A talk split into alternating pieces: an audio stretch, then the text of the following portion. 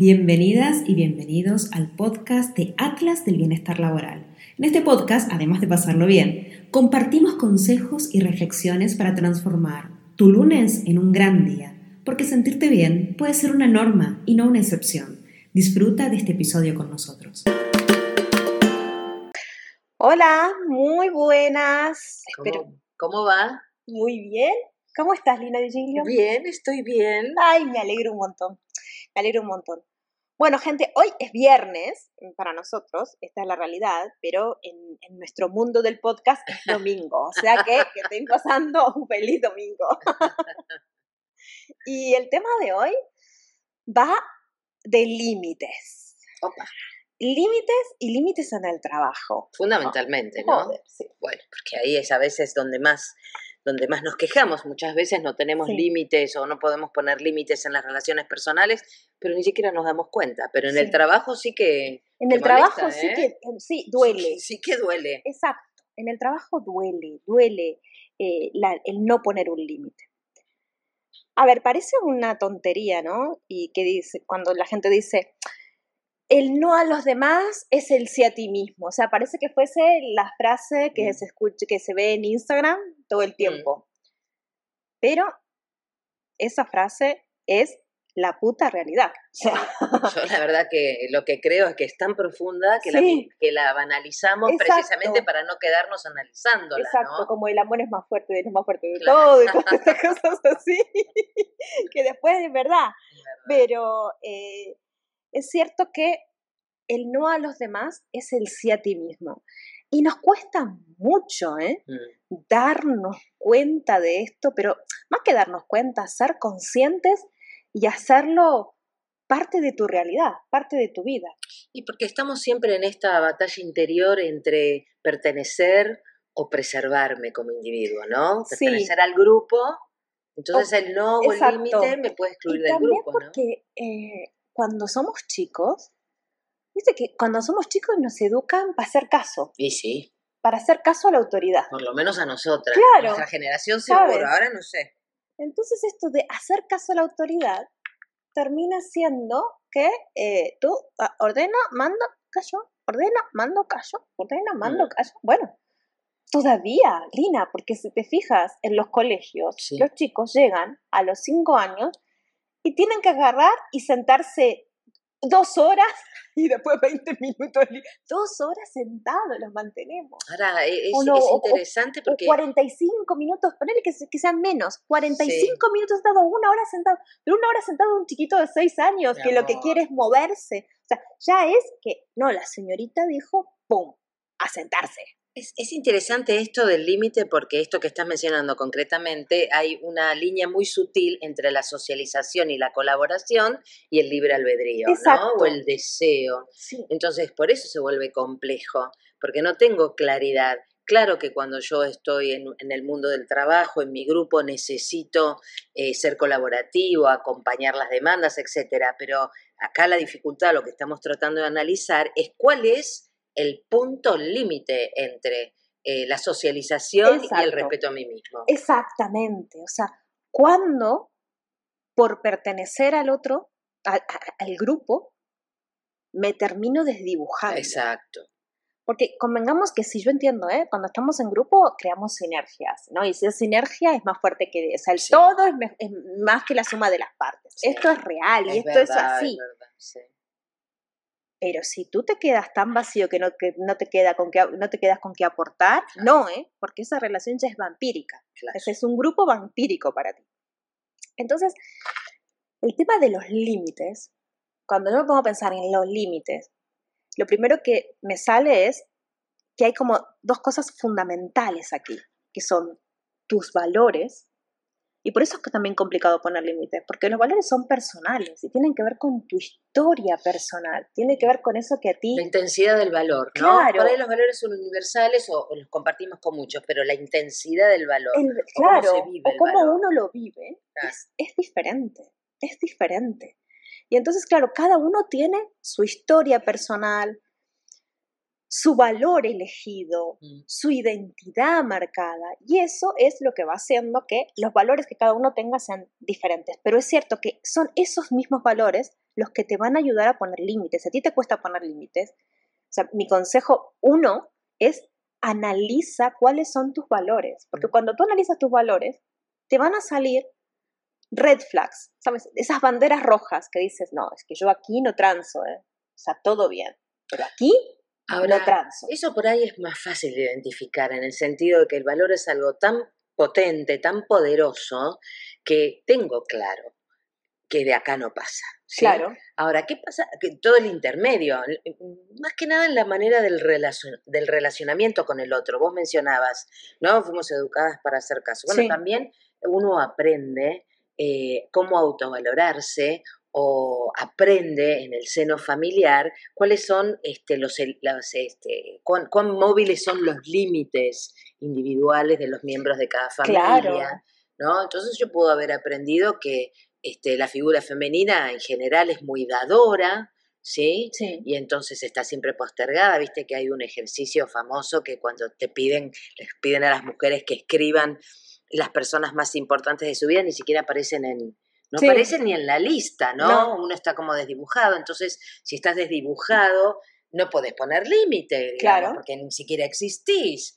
Em, entonces no se trata solamente de, de, estar atravesados por un marco cultural de una determinada época, sino también de qué hemos aprendido nosotros en el, seno familiar, de cuán elásticos son los límites. Parece que el tema de los valores, bueno, ser respetuoso, ser cumplidor, ser honesto, eso como no tiene discusión. Pero Más, más, más profundo, mm. ¿eh? Más profundo. O sea, yo hablo de esos valores que a ti te identifican. Por ejemplo, te, te doy un caso. Un valor que a mí me, a mí me identifica, que para mí es de estos que me mueven es el tema de la transparencia. Mm. Pero me mueve en todo. Mm. O sea, en todo a límites mm. que tú conoces mi casa. Mi casa tiene muchísimos vidrios. Sí. O sea, yo vivo en una casa con vidrios porque necesito la transparencia. O sea, la transparencia para mí es fundamental en mi vida, en todo, desde el espacio físico, con la gente que me relaciono.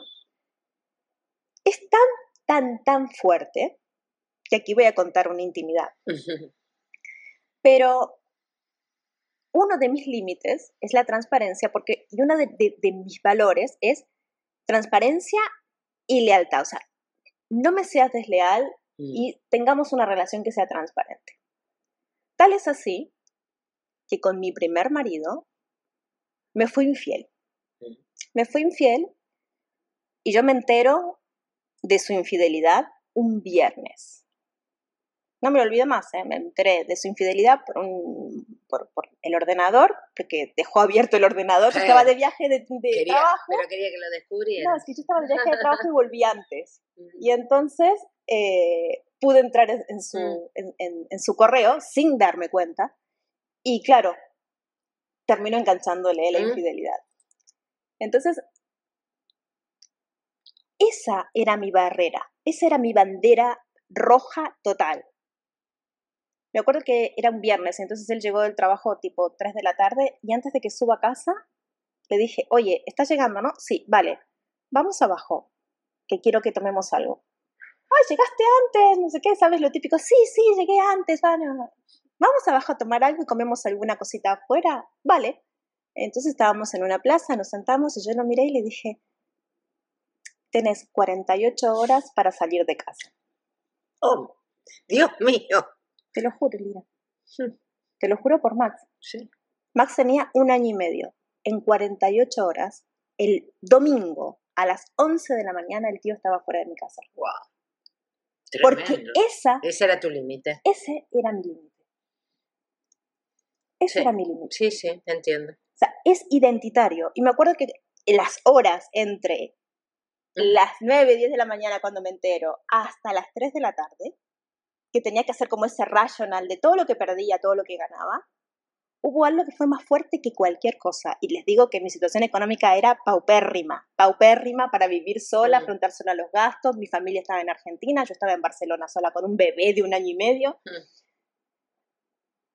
Pero hubo algo que era, si yo sigo en esta relación habiendo pasado este límite máximo, no va a vivir, a, no, no va a disfrutar de Cintia realmente, mm. va a disfrutar de una caricatura de Cintia. Porque esto traspasa tanto este valor que para mí es identitario en mí, que mi hijo no me va a reconocer. Y tiene un año y medio. O sea, tiene que vivirme. ¿Cómo voy a, cómo voy a transigir que mi hijo me viva? Entonces dije, no, esto se tiene que cortar y ya. Y se cortó.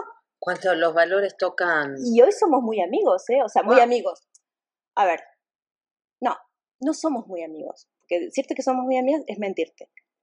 Sí sé, estamos alejados, muy alejados, pero sí sé que si él me necesita, voy a estar ahí. Sí sé que si me necesita, voy a estar ahí. O sea, porque hay un vínculo, hay un vínculo de, de cariño que queda porque tuvimos un hijo en común. Pero sin, sin peleas, sin gritos, sin nada, así, así fue mi separación. Después el divorcio fue otra cosa. El divorcio sí que fue con líos y demás. Ahora vos hablas de, este valor que atraviesa tu identidad, ¿no? Es algo profundo. Eso es profundo y tiene que ver con la identidad, eso marca el trayecto de la vida o el rumbo de la vida. Ahora bien, en, en, el trabajo esto a veces no resulta tan rotundo. No. Eh, porque si bien el trabajo alimenta la identidad, no, no es nuestra identidad. Claro. ¿Sí? No, el trabajo es una parte importante de nosotros, pero no alimenta nuestra identidad. Lo cierto es que cuando yo empiezo a transigir mis valores, y transijo uno, dos, tres, sí es cierto que todo mi ser lo percibe a eso. Y al empezar a percibirlo, empiezo a desdibujarme. Entonces empiezo a hacer la caricatura. Y una caricatura, una caricatura sirve para un cómic de 15 minutos, 20 minutos, pero, no para la continuidad. ¿Cómo hacemos cuando tenemos que mantener el trabajo? Porque tenemos que pagar las claro. cuentas y tenemos que poner límites. Para mí lo primero de todo es detectar dónde están ¿Dónde están tus límites? O sea, primero un tema de autoconocimiento. Claro, primero es un tema de autoconocimiento, es que tú tienes que saber, o sea, estas son tus banderas rojas. Claro. Estas son tus banderas rojas. Y, y esto es, y cada bandera roja es altamente discutible por el resto. Que te, que te escucha, que te ve, que te mira, que convive contigo. Pero son las tuyas. y entonces no, no, las puedes. No, no, puedes, no se pueden juzgar, ¿sabes? son las tuyas. Entonces tú dices, bueno, mira, estas son mis banderas rojas. Lo primero es cuáles son tus banderas rojas. Lo segundo es tú qué aportas ahí, tu sentido de valía. Porque claro, si por ejemplo tú estás en un trabajo en donde te sientes que tú no estás calificado mm. para hacer las cosas por las que te han contratado y, y te dicen, te tienes que quedar 40 horas más, me, quedo porque todavía se van a dar cuenta y porque si digo no, me van a echar. Bueno, el famoso síndrome del impostor que todos hemos tenido alguna vez y además es, impresionante la cantidad de gente que sufre este síndrome, ah, ¿no? Hay mucha bibliografía al respecto. Terrible, terrible. Entonces, claro, si tú no sientes que tu aportación es una aportación de valor, mm. claro que transiges, dices, no, porque esto es como una negociación. Claro. Vale, eh, tú me soportas, entonces yo tengo que agarrar me quedo más. Me quedo más tiempo, o trabajo el fin de semana, o acepto que me metas un proyecto más, o sea, me quedo, ¿vale? Fenomenal. Listo. Otra de los puntos es cuando nosotros vivimos en un continuo sentimiento de escasez. Cuando yo pienso que si dejo eso no voy a tener ninguna otra oportunidad en mi vida, y esto es mentira. generalmente es al revés. ¿Sabes? Cuando, te liberas y estás en abundancia, digamos, aparecen las cosas. Por eso, o sea, si tú tienes ahí ese sentido de, no, no, no, es que si no lo hago, es que si no, me van a echar y no sé qué, y no sé... Ahí vas muerto, porque ahí vas hablando ya en la pérdida. Sí. Entonces, complicado que puedas poner un límite. La otra es cuando tienes miedo. Y entonces aquí, mucho, aquí hay, que, hay que jugar muy bien con esto, porque miedo tenemos siempre. O sea, mm. a nadie le gusta agarrar y decir. O sea, es como si yo les dijese, cuando fui a hablar con el papá de Max, si yo estaba, que me sentía totalmente empoderada. Una mierda, o sea, tenía miedo, no sabía qué iba a pasar después, o sea, mm. porque de última, este pánfilo que me cagó, mm, me ayuda a pagar las facturas, o sea, ¿qué va a pasar ahora? Por ejemplo, ¿no? O sea, claro que tenía miedo, claro que tenía miedo con la supervivencia, claro que tenía miedo con cómo iba a ser la relación con Máximo, claro que tenía miedo con cómo, qué me iba a decir Máximo cuando fuese grande mm. y demás.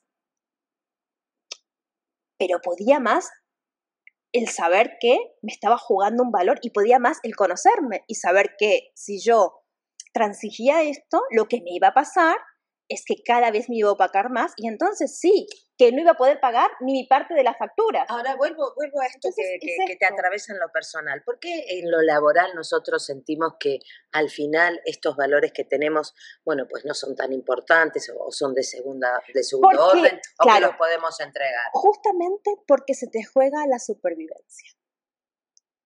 Y entonces, como se te juega la supervivencia, tu cerebro que te dice, dice, ey, ey, ey, ey, tío, tío, tío, tío, que estás yendo en contra de ti. O sea, te, estás yendo en contra de ti mismo, cosa que es mentira, porque no vamos para nada en contra de nosotros mismos.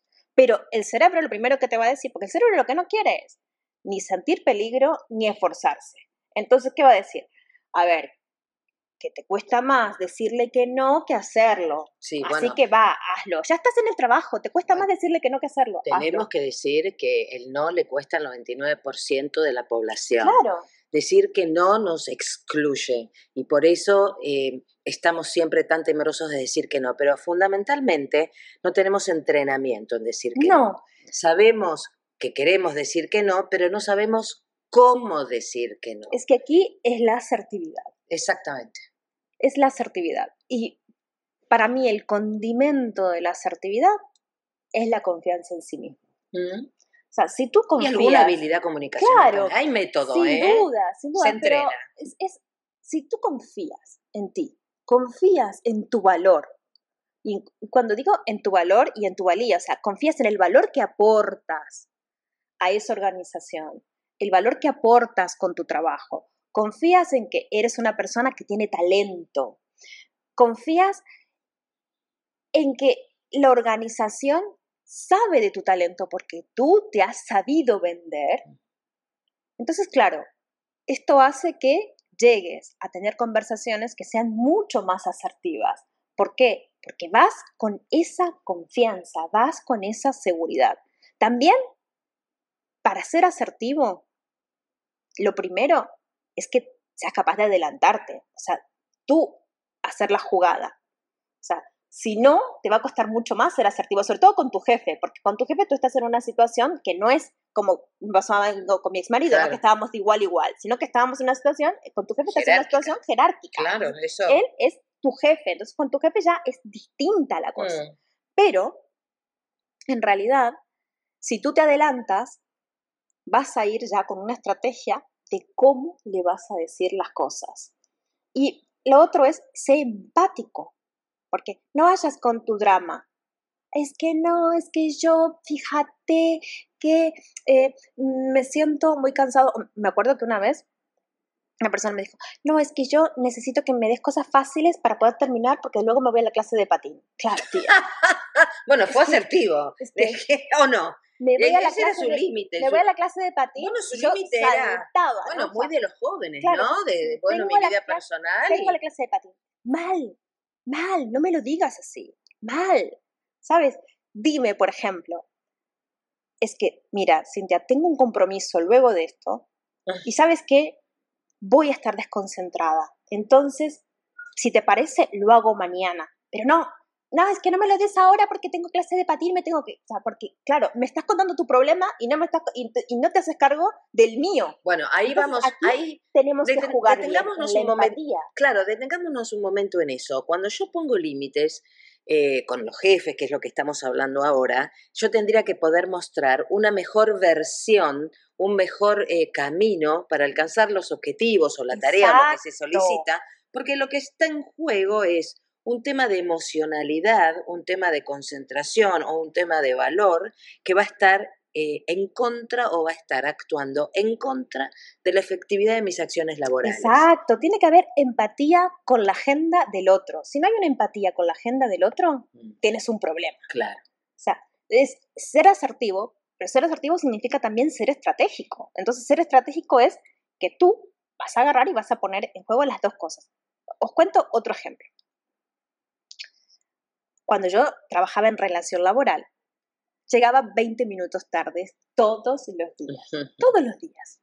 Todos los días. Entonces al principio todo bien, pero en un momento hubo un director general que era controlador y entonces, claro, esos 20 minutos le daban, pero por el hígado a él.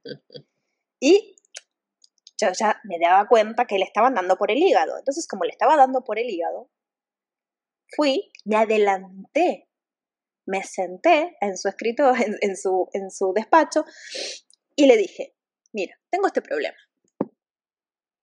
Mi problema es el siguiente. Tú sabes que yo llego 20 minutos más tarde todos los días. O sea, religiosamente llego 20 minutos más tarde. Llego 20 minutos más tarde religiosamente porque tengo esta situación. Tengo que darle a tal hora un medicamento a mi hijo. Es un medicamento que lo tiene que tomar todos los días.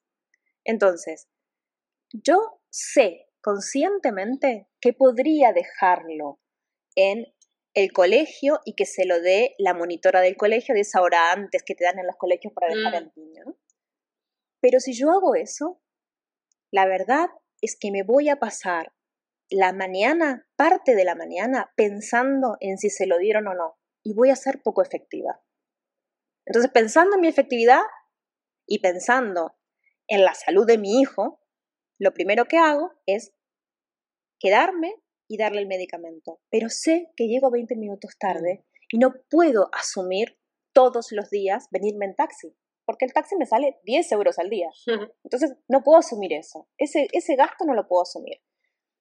Por eso lo que te propongo es lo siguiente. Oficialicemos que yo llegue 20 minutos tarde y yo oficializo que me voy a ir media hora más tarde todos los días. Si bien me quedaba, ¿eh? porque tenía que hacer alguna cosa, porque quería terminar algo, porque era vueltera, siempre me quedaba un poco más. Pero oficialmente mi horario fue media hora. No hubo ningún problema. Mi jefe me lo agradeció.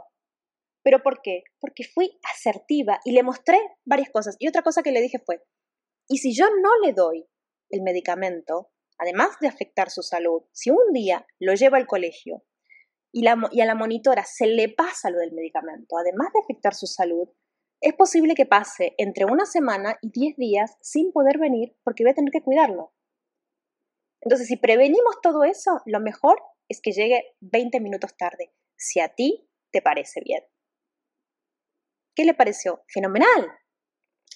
Te estaba escuchando, Cintia, y pensaba que no solamente se trata de poner nuestros límites, sino también de eh, observar, interpretar cuáles son los límites de los demás. Claro. Porque si yo no puedo comprender cuál es el límite del otro, e insisto con mi propio límite, habrá un abismo entre los dos. Claro. Tendremos que buscar algún, algún puente, digamos, eh, en donde yo primero pueda identificar cuáles son mis valores o mis necesidades o mis urgencias o mis aspectos más importantes que construyen mi identidad, pero después pueda observar al otro para saber si nos estamos espejando o no. Claro. ¿Dónde nos encontramos? ¿Dónde nos desencontramos en términos de personalidades, necesidades, estilos, jerarquías también, objetivos, etcétera, y ver de qué manera entonces voy a tender ese puente de una manera asertiva, que como vos bien decías, incluye todos estos aspectos de estrategia. Sin dudas, sin dudas. Otro punto que para mí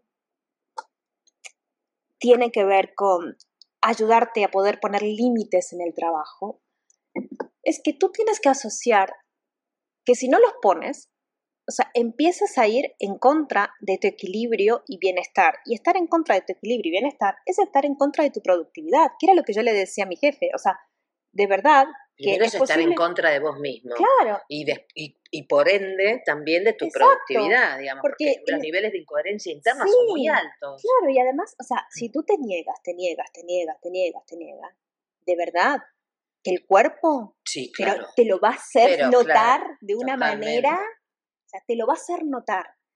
por ahí no al mes, por ahí no a los dos meses, pero te puedo asegurar que a los seis meses lo vas a notar. Algo va a salir, o sea, tu cuerpo algo va a saltar. ¿Por qué? Porque el cuerpo es sabio, el cuerpo sabe hasta dónde puede bueno, llegar. Sí, lo que no puedes tramitar emocionalmente, psicológicamente, Exacto, se tramita con el cuerpo. Exactamente. Para mí, eh, en el trabajo sobre todo, cuando pensamos en los límites, porque convengamos que, o sea, yo les dije un caso extremo, ¿no? O sea, la transparencia. A ver, a mí, mm, yo podía tener un jefe que me mintiera y mm. no le iba a decir, todo de 48 horas. o en 48 horas yo me voy a ir de aquí. Por eso hacemos la diferencia entre los límites en la vida personal y los laborales también. Entonces, o sea, yo no le voy a decir eso. Sí, sí lo digo a la persona con la que quiero compartir mi vida, pero, pero no a, un jefe, ni no a un compañero de trabajo. Ah, mira, te, doy 48 horas para que sigas en este proyecto conmigo. Ni hablar ni hablar. Ya sé que eres un mentirosillo, entonces yo me voy a quedar aquí y te voy a contar lo que pueda contarte. Acá, esto, esto, que mencionabas, perdóname que te interrumpa, tiene que ver con que la importancia de establecer los límites depende el grado de profundidad de vínculo que a mí me convoque. Claro, y además depende tu estrategia. Todo es estratégico. Yo lo que te propongo es hacer este ejercicio, a mí me ha venido súper bien. Es tres columnas. O sea, tú coge escribe. Y además, nada, no lo hagas en el ordenador, ¿eh? coge papel, lápiz y escribe, porque cuando uno escribe, el cerebro retiene mucho más. Sí. Entonces, tú, papel, lápiz, hoja en blanco y haces tres columnas. Pam, pam. La primera columna, pregúntate, ¿qué quiero conseguir en mi trabajo? ¿Qué es lo que yo quiero conseguir? Quiero conseguir dinero, quiero conseguir reconocimiento, quiero conseguir crecimiento profesional, eh, quiero conseguir experiencia, no tengo nada de experiencia, o sea, lo que necesito es aquí que, conseguir experiencia y de todo tipo. Entonces voy a decirle que sí a todos los proyectos habidos y por haber para poder aprender lo más rápido posible todo lo que pueda. Perfecto. O sea, ¿qué quiero conseguir en mi trabajo? ¿Qué estoy dispuesto a invertir para conseguir eso? Ah, mira, yo estoy dispuesto a invertir la clase de patín. Yo estoy dispuesto a invertir, eh, yo estoy dispuesto a invertir, pagar una canguro para quedarme más tiempo, por ejemplo. Mm. Yo estoy dispuesto a invertir eh, mis fines de semana para ponerme a estudiar cosas para poder aportar más en el proyecto y poder tener más reconocimiento, por ejemplo. ¿Qué estoy dispuesto a invertir? Y lo otro es, ¿qué necesito mantener en mí? Que ah. aquí yo esto es no voy a transigir en esto para poder sentirme bien de manera sostenida. Porque si nos manejamos en un universo de solamente la urgencia, no, a ver, la urgencia puede ser, bueno, no me importa no dormir una noche. Ahora, si es que no tengo que, no voy a dormir siete horas o seis horas o ocho horas todas las noches de aquí a tres meses, bueno, eso esto por ahí ya no, sé si lo voy a negociar. ese es mi límite, tal vez. Claro, entonces aquí es, ¿qué quiero conseguir en mi trabajo? ¿Qué estoy dispuesto a invertir? ¿Y qué necesito mantener en mi día a día para sentirme bien? De manera sostenida. Mm. Es la clave. Si es sostenible en el tiempo o no es sostenible en el tiempo esto. Y en función de eso, ahí digo, hasta aquí yo llego, hasta aquí no llego, acá me voy a ser flexible, aquí no, aquí no soy flexible. Mm. Y en todo lo que digas, aquí no soy flexible, gran consejo este, comunícalo. No es necesario tener una reunión como la que tuve yo. Yo la tuve que tener porque ya la situación era que sabía que me iba a abordar. Entonces, claro, claro. que me aborde, te voy a abordar yo a ti. Pero,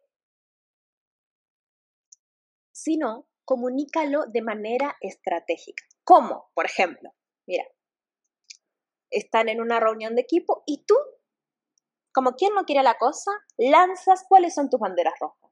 Uy, yo no sé qué. Ahora lo que yo no transo es sí, no sé qué, no sé cuánto.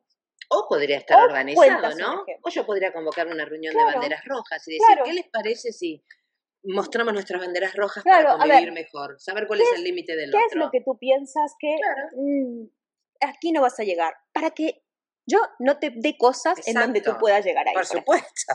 Y ya está. Que sea preventivo. Comunícalo, comunícalo. Y comunícalo antes, estas son mis banderas rojas. Aquí, no. O sea, no me metas en proyectos que sean así. Por ejemplo, no sé. Cualquiera que sea, que, que, no, me que, no sea compatible en este momento claro, eh, o, con mis fortalezas o con mi momento Por ejemplo, no sé, a mí mm. no me metas en un proyecto que sea de armas. Yo no puedo trabajar en un cliente que tenga que, que cree armas. No puedo. O sea, va contra mí no puedo trabajar sin, ser tan profundo, ¿no? Claro. Hay otras cuestiones que yo no puedo trabajar desordenadamente, este es mi límite, o no puedo trabajar después de hora, ese es mi límite, o con fulano, mengano y sultano no puedo trabajar y ese es mi límite. Estas no son mis, no son mis, aquí no, no voy a fluir. Y entonces, claro, si tú lo empiezas a decir, no hay ningún problema, mm. pero dilo antes. Claro. No que, ah, mira, te puse en un proyecto tal y, ah, es que no te lo había dicho, pero es que yo aquí... Claro. bueno, ahí volvemos otra vez al tema del autoconocimiento. Si yo no puedo indagar, eh, y no es tan fácil de indagar, lo que es rotundo es rotundo, ¿sí? O sea, armas no, falta de respeto no, eh, poca transparencia no, pero todo lo demás que está a medias aguas, a medias tintas, a veces es muy difícil para mí mismo determinar. Claro. ¿Sí? Porque ya sabemos que en la vida casi todo es gris. O sea, sacando algunas cuestiones que son blanco y otras cuestiones que son negro, después navegamos en el mundo de los grises. Y por eso nos cuesta a nosotros mismos también identificar cuáles son nuestros límites y por supuesto más difícil será comunicarlo. Sin duda. Y para mí otra cosa es, siempre cuando vas a hablar, si vas a hablar con un superior o también con tus compañeros de equipo, asocia tu discurso al rendimiento asocia tu discurso al rendimiento. Porque si no eres capaz de asociar tu discurso al rendimiento, lo que les estás diciendo es, eh, ténganme compasión, ténganme contemplación, porque a mí no me gusta. No, es que parece que es. A ver, ¿y cómo sería? Asociar tu discurso al rendimiento es un poco como lo, que yo te contaba del ejemplo, ¿no? De la hora, de decir que vas a estar muy distraído. Porque si no, no voy a rendir. O muy cansada. Claro, no voy a rendir. O por ejemplo, ¿no? Hay veces que eh, cuando te ponen agenda, cuando tú eres preso de la agenda que te pone otro, uno de los problemas que hay generalmente es que no se dan cuenta que hay un cansancio en el viaje. Mm. ¿Sabes? La gente te dice, mañana tienes una reunión, no sé, en París a las 9 de la mañana. Bueno, eso era antes del teletrabajo, mi querida Cintia. Claro, ahora la gente teletrabaja. Pero en el caso que tengas que viajar. No, o también con el teletrabajo, porque se ha abusado mucho del teletrabajo y te, te, ponen reuniones fuera del horario laboral. Entonces, claro, si tú tienes, por ejemplo, si te pasas dos días que has tenido que viajar o que no has tenido que viajar, pero que te has tenido que levantar antes, mm. tú tienes que expresar esto. O sea, tienes que expresar, oye, mira, la verdad es que mm, no me da el físico. Claro. No me da el físico para esto. O sea, necesito hoy entrar más tarde porque me levanté a las 5 de la mañana. O porque tuve que hacer, o sea, yo lo asocio muchísimo al viaje, porque el momento de viaje es horrible, porque no es a las 9 de la mañana que empiezas a trabajar, empiezas a trabajar a las 5, cuando te tomaste el tren o cuando te tomaste el avión. Entonces, si te pasó eso, al otro día no tienes por qué a las 9 estar como una lechuguita de nuevo en tu trabajo. No, pero lo tienes que decir, oye, mm. no voy a rendir, si vengo y me, si vengo así, habiendo dormido poco, no rindo. Yo creo que una, una cuestión... no pasa nada. Y me parece que ahora estamos, es un buen momento para empezar a, respetar nuestros propios límites y manifestarlos, porque estamos en un momento laboral en donde se respeta mucho el propósito y el bienestar, cosa que hace 20 años atrás era impensado hablar de esto. Ahora yo puedo decir esto no me da bienestar, yo no rindo así, esto no me hace sentido, esto no está alineado con mi propósito y por eso puedo marcar los límites. Entonces, hay que entrenarse. Por ahí venimos acostumbrados a trabajar eh, de la manera anterior a todo lo que trajo como un gran despertar la pandemia en el mundo del trabajo. Pero hay que entrenarse, ¿sí? Hay que, hay que aprovechar que este momento lo permite. Sin dudas. Em, y otra de las cosas que para mí ayuda es que intentes mantener siempre un equilibrio.